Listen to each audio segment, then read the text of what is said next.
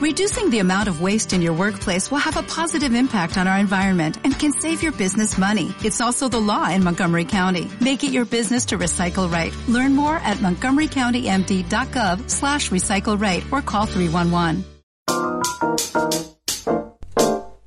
Continuamos en Cultura Pop hasta las 3 de la tarde por radiobaires.com.ar y hoy tenemos un- los viernes, ¿no? De solos y solas, donde la gente llama, ya hay varios, eh, varias parejas que quieren salir al aire.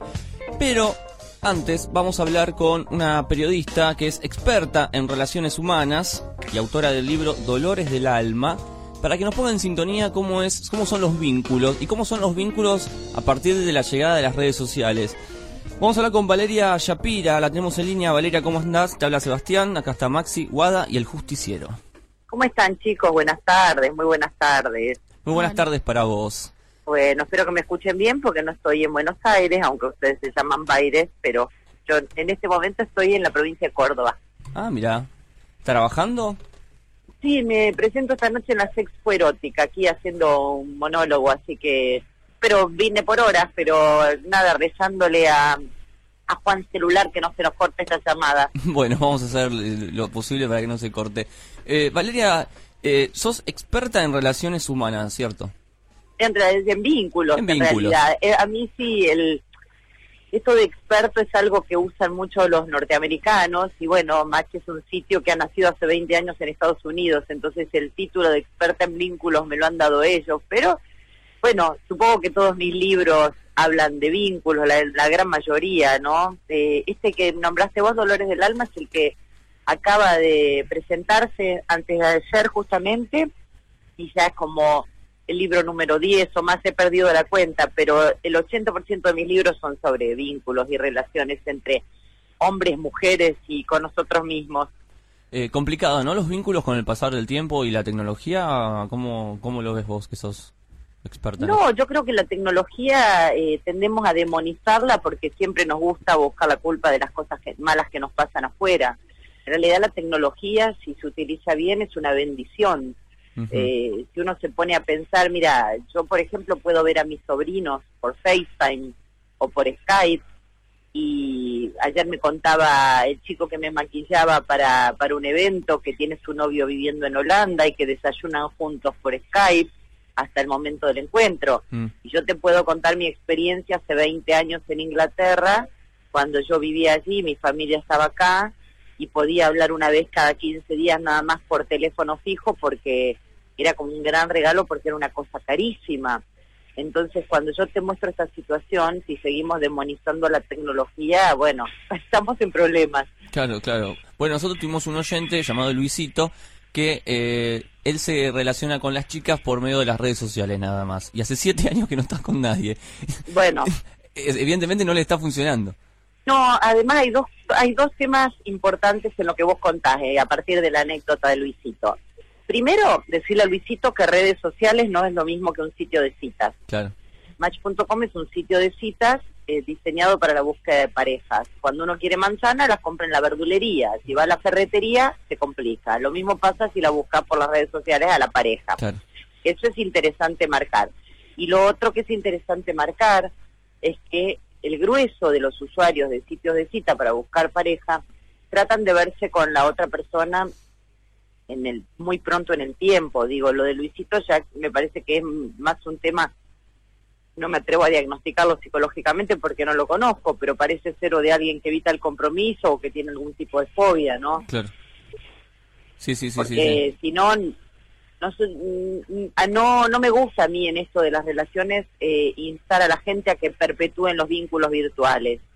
Eh, al contrario u- usar el sitio de citas para eh, conseguir lo que estás buscando no una persona un hombre una mujer de acuerdo a las características que vos soñás para tu vida. Pero juntate a tomar un café. Si te vas a quedar toda la vida este, en el boludeo virtual bueno estamos en problemas Sí, obvio, por supuesto. Estábamos mirando eh, la página match.com, de hecho invitamos a los oyentes a que entren e investiguen y ustedes realizaron una encuesta con más de 700 usuarios donde hicieron una encuesta muy interesante sobre a qué edad diste tu primer beso, eh, si hay beso en la primera cita, cuál es el beso perfecto. el lugar más bonito de, para besar. Eh, ¿Siempre realizan este tipo de encuestas en Match.com? Sí, se realizan mensualmente encuestas de este tipo que hablan de las tendencias y de cómo va cambiando la sociedad en materia de, de vínculos, ¿no? Hace un tiempito se hizo una en la que se preguntaba a los usuarios cuál era el lugar preferido para la primera cita. Sí.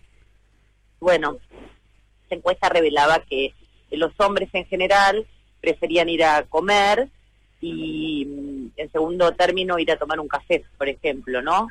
Y las mujeres en general preferimos ir a tomar un café en la primera cita. Y esa de los besos también es interesante porque vos fijate que eh, en general las encuestas están muy balanceadas entre los hombres y las mujeres que responden y en esta en particular eh, la mujer le da mucho más importancia al beso que el hombre. Claro, es cierto. ¿No? El hombre más al sexo, ¿no? En general, para la mujer el beso tiene un significado, estamos hablando de una generalidad, ¿no? Pero vos fíjate que el número es muy fuerte, el 78% de los encuestados dice que los besos son muy importantes, pero para los varones solo un 14% considera importante ser besado, pero no relevante en sus vidas. Para nosotras las mujeres en general el beso tiene otra connotación que tiene que ver con el afecto, con la protección, con otro montón de cuestiones y para muchos hombres el beso puede ser una antesala del sexo, ¿no? Pero bueno, también yo el otro día justo escribí una columna sobre la simbología de los besos y, y su connotación en el lenguaje gestual. No es lo mismo un beso en distintas partes del cuerpo, porque cada beso tiene un significado muy particular. Bueno, en la encuesta que hicieron, ¿dónde prefieren que te besen? en la oreja, eh, dos, de 2% hubo en la oreja. Bueno, pero vos fíjate que yo ahí me sorprendí con el resultado de la encuesta, porque una de las zonas más erógenas del cuerpo es el lóbulo de la oreja. Entonces a mí me llama la atención que solo un 2% le guste mm. esto. Probablemente nunca los han besado bien en la oreja. Eh, o por lo menos es raro que alguien te bese en la oreja si no están teniendo sexo, ¿no? Entonces, pero bueno, es interesante porque estas encuestas te dan como indicadores de, no sé, como de tendencias sociales y además también varía mucho de acuerdo a las culturas. Eh, hay culturas donde besarse públicamente aún sigue siendo como un tabú y otras donde ya es lo más normal del mundo, ¿no? Donde y también ha cambiado, discúlpame, eh, también ha cambiado, o fíjate, a partir del matrimonio igualitario nadie se escandaliza hoy viendo besarse a dos hombres o dos mujeres, y hace unos años eso era como raro también, ¿no? Sí, eso es cierto. Eso es cierto. Y, em, por ejemplo, vos que viviste en Inglaterra, eh, porque siempre está como la, la, fantasía, por lo menos para los que no, no visitamos eh, aquel país, de que como que son más distantes, más fríos. ¿Cómo, cómo se vincula la, los ingleses? Por lo, por lo menos la gente europea. Mira, va cambiando mucho de acuerdo a los países. Suelen ser menos receptivos cuando mm. te recién te conocen. Eh, no es como acá que te presentan a Juan, a la hermana de tu amigo, y ya le enchufas un beso allá no es lo habitual, eh, hay como más cuidado de lo que tiene que ver con la zona íntima, ¿no? Que es la aproximación esta a tu espacio íntimo de, viste, cerca de la cara y demás, y hay como, eh, son menos confianzudos en general, mm. como que se toman más tiempo para para darte la confianza. Bueno, eso es algo diferente a lo que se ve en Brasil, a lo que se ve en Argentina. El brasileño te canta dos besos y como cara, ¿no? A los dos minutos. Somos más fogosos los latinos. Sí, bueno, sí, no, no, no, lo, no lo decimos nosotros, es así. Después no quiere decir que la calidad de los vínculos sea mejor la nuestra que la de ellos, ¿no? Eso son solamente distintas maneras de aproximación. Bien, viste que nosotros tenemos nuestra sección de solos y solas. Bueno, te, te comentamos, por lo general nosotros los viernes tratamos de vincular por lo general a un hombre con una mujer. Eh, ¿Tenés idea, a ver, por qué las mujeres no son tan accesibles como los hombres? Siempre llaman, siempre llaman hombres. Las mujeres como que no se animan a llamar. Me imagino que por prejuicio por temor. Vos fíjate que me preguntabas por las encuestas, que estabas tan interesado, ¿no? Una encuesta que se hizo muy poquito, más muy poquito también de Match, eh, muestra que en el sitio son más las mujeres que los hombres las que toman la iniciativa. O sea, las que mandan un mensaje, las que mandan un guiño, lo que sea. Y vos me estás diciendo que allá no llaman, porque probablemente les de pudor. Si yo te pongo algunas de mis amigas enfrente, seguramente te van a decir que nunca invitaron a salir a un hombre, Mm. que a ustedes les encanta.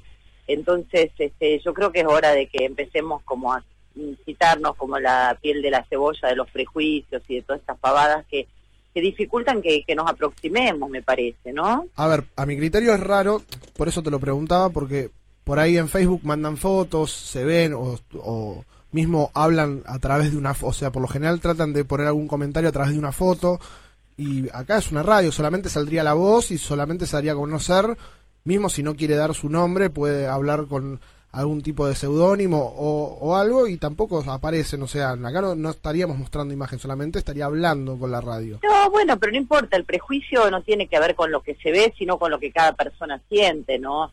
Eh, y también venimos de muchos años en los que si la mujer tenía sexo en la primera cita era una loca, o si, si el hombre tenía, digo, por suerte esto ha cambiado, pero si el hombre tenía muchas mujeres era un winner y la mujer una loquita.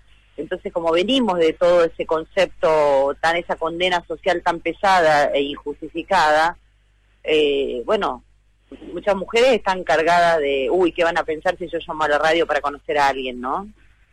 Sí, yo también eh, creo que hoy las mujeres por ahí es como que no, tampoco necesitan mucho, es como que eh, al ser tan independientes las mujeres es como que tampoco se preocupan mucho, me parece, de, de generar un vínculo con un hombre. O sea, es como que el hombre ahora tiene que, que también pelear un poco más, porque la mujer no tiene esa necesidad, digo. Hombre o mujer, yo creo que hoy este, una mujer no necesita un sostén económico, Exacto. y vamos a eso, una mujer no necesita buscar un señor para que la mantenga y le pague las expensas, pero que queremos conocer al amor y estar eh, bien acompañados y tener un compañero de vida eh, copado, creo que es universal y es de hombres y mujeres. Lo que pasa es que, bueno, eh, ya no hay, por suerte, esa condena social para la mujer de que si no se casa se va a quedar para vestir santo, o el famoso te vas a quedar sola, o todas estas cosas que se decían como sentencias atroces. Y la verdad es que si una mujer se queda sola tampoco pasa nada, si esa es su elección de vida o no ha encontrado el amor, ¿no? Entonces, bueno, creo que todas estas cosas que vos señalás tienen que ver con cómo van cambiando la dinámica de los vínculos a medida que, bueno, que la sociedad va evolucionando. Ujú. Estamos hablando con Valeria Shapira, que es periodista, experta en relaciones humanas o vínculos, que acaba de escribir un libro, Dolores del Alma. Me interesaría que, indaguemos un poco en el libro. Si bien no lo hemos leído, pero me interesa por el título Los Dolores del Alma. Cu- ¿Cuáles son esos dolores? Bueno, mira, Dolores del Alma tiene una segunda línea que es interesante que te mencione, que se llama Un viaje del dolor al buen amor. Eh, Dolores del Alma parte de, de una profunda crisis personal mía, que, que no es lo importante en el libro, sino contar cómo a partir de ese proceso pude eh, comenzar a transmutar mis dolores en, en alegría, ¿no? En buenos amores. El dolor es algo que tiene muy mala prensa en la sociedad actual, ya que hablábamos de tendencias. Vos fíjate que cuando vos te encuentran en un lugar, nadie te pregunta cómo estás, sino, che, ¿todo bien? Claro. Porque no estamos como preparados para escuchar al otro contarnos su dolor. Y cuando vos te pones a hablar con cada uno, con cada persona, a tomarte un cafecito, te das cuenta de que todo el mundo tiene grandes dolores, grandes, chiquitos o medianos, pero que cada uno lo siente como lo siente y, no somos quienes para, para levantar el dedito acusador y decir si esos dolores son importantes o no, ¿no? Entonces, eh, a partir de eso me puse, bueno, me puse a estudiar el tema del dolor este, desde distintas este, cuestiones, como por ejemplo la psicología del budismo, y, a instar a todos aquellos que están atravesando un gran dolor o que tienen algún dolor no procesado a, a trabajarlo para poder convertirlo, como dice una de las frases del libro, en combustible para el viaje, ¿no? Sí. Sí, sí. Es, eh, es un libro de ágil lectura y de profunda lectura. O sea, está escrito muy fácil para todos aquellos que somos aprendices en el camino de la espiritualidad. Mm. No espiritualidad como, como esta cosa que está de moda, porque todos, todos hoy somos espirituales, ¿no? Exacto, sí, sí, tal cual. Eh, eh, no, no, no, no está escrito en ese sentido, tampoco es libro de autoayuda, es un libro para que, como propone el monje budista justamente que prologa este libro, para que nos sentemos a tomar un cafecito con nuestros dolores y entendamos que no somos los únicos que estamos en ese barco, ¿no? Entonces, este, en lugar de naufragar en esos dolores, para que usemos ese agua para remar y salir a la superficie. Sí, es cierto lo que decís, porque a, a- mí me ha pasado muchas veces, ¿no? De juntarme con alguien y, ¿cómo andas? Y ando medio mal. Y ya a la tercera, cuarta vez que te dice que está todo mal, ya ni le pregunta y como que lo dejas de lado. Yo sé que suena un poco fuerte, pero a veces que uno no, no tiene ganas de estar escuchando los problemas de los otros. Eso pasa. Bueno, hay que, lo que pasa es que también eso requiere un cierto, eh, digo, un cierto desarrollo de la empatía, Mm. de la compasión, de entender que todo el mundo tiene dolores y yo creo que también tenemos que aprender a detenernos un poco en esta vorágine en la que vivimos y a poder escuchar un poco mejor a los demás, con más calidad de tiempo y más calidad humana. Y a lo mejor la persona que te dijo tres veces que estaba mal era porque necesitaba hablar y vos deberías prestarle su oí- tu oído. Sí, me estoy sintiendo mal ahora, Valeria. No, no, no, no, no. También puede ocurrir, y acá digo otra cosa para que no te sientas tan mal, también puede ocurrir que esa persona esté buscando victimizarse. Claro. Entonces, eh, las víctimas lo que logran es que el entorno se aleje. Entonces uno tiene que ir desarrollando un filtro y la sabiduría para saber quién de verdad necesita que le tendamos una mano, porque todos hemos tenido malos momentos en la vida y podemos precisar apoyo, o a lo mejor esa persona es alguien que busca llamar la atención a través del relato de sus males. Entonces sí, ahí salir, como dice el refrán, poner pies en polvorosa. Claro, claro. Señorita Shapiro, ¿cómo le va? Mi nombre es el justiciero. Yo quisiera hacer una consulta eh, para ponerla en situación. Yo soy un revolucionario, soy el subcomandante de la revolución aquí en Argentina. Por ende, yo ando todo el día encapuchado, no puedo develar mi identidad. ¿Cómo hago para Ajá. conocer mujeres? Bueno, podés conocerlas online. Lo que pasa que te quiero contar que cuando alguien busca pareja en un sitio de citas, por ejemplo en Match, los perfiles más exitosos, con más visitas y más mensajes, son aquellos que tienen foto. Claro. Así que es muy probable que te escriban muy pocas chicas si no pueden mostrar tu rostro. Pero bueno, algunas a las que le guste el enigma quizás, Perfecto. Bueno, Hay para, hay para todos los gustos. Aparte, eh, como anda sí. con capucha, es uno de los que seguramente no puede recibir besos en el oído. exactamente es cierto. Bueno, sí, o besos, eh, qué sé yo. Eh, hay fetiches para todo el mundo, ¿no? En una de esas a alguna chica le gusta el justiciero, pero no creo que tengas mucho éxito. No quiero tirarte el, al bombo, pero me parece que no hay mucho no hay mucho plafón ahí. Claro, el zorro se, terminó con Don Diego de la Vega y él mostraba la cara. Que una, una pena. Valeria, muchísimas gracias por, por tu tiempo y bueno, vamos a recomendar a la gente que entre a match.com, una página que funciona bien, ¿no? Está- Están dando Bueno. bien, la gente se acerca. Sí, funciona hace 20 años, Claro. está cumpliendo 20 años ¿Y en ahora en mayo. ¿En Argentina también 20 años en Argentina o desde que Mira, se- en el mundo En el está mundo. cumpliendo 20 años. Lo que pasa es que, en Ar- mira, yo yo la usé hace 10 años a la página eh, cuando recién me estaba separada. ten- o sea que yo fui usuaria de Match hace 10, 11 años. Ah, La página funcionó siempre. Lo que pasa, ¿por qué la conocía yo en particular? Porque tenía una amiga que venía de Los Ángeles, donde ya era un boom, y ella me la recomendó.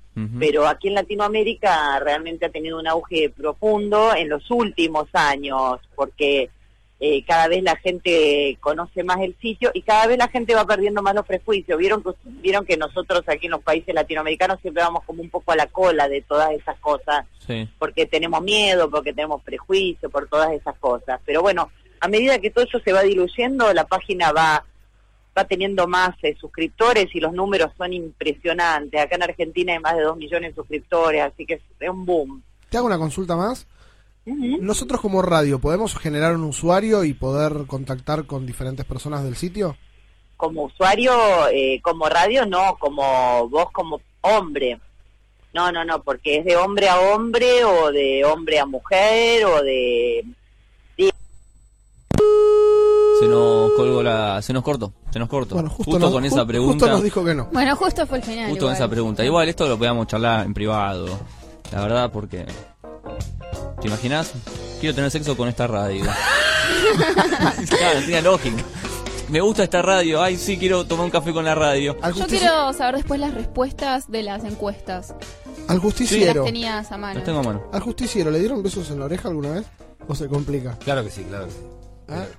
Como nuevo cliente de Western Union, puedes disfrutar de una tarifa de envío de 0 dólares en tu primera transferencia internacional de dinero en línea. Envía dinero a los tuyos en casa de manera rápida, fácil y conveniente. Visita westernunion.com o descarga nuestra app hoy mismo y tu primera tarifa de envío corre por nuestra cuenta. Aplican ganancias por cambio de moneda. No disponible para tarjetas de crédito y envíos a Cuba. Servicios proporcionados por Western Union Financial Services Inc. NMLS 906983 o Western Union International Services LLS NMLS 906985.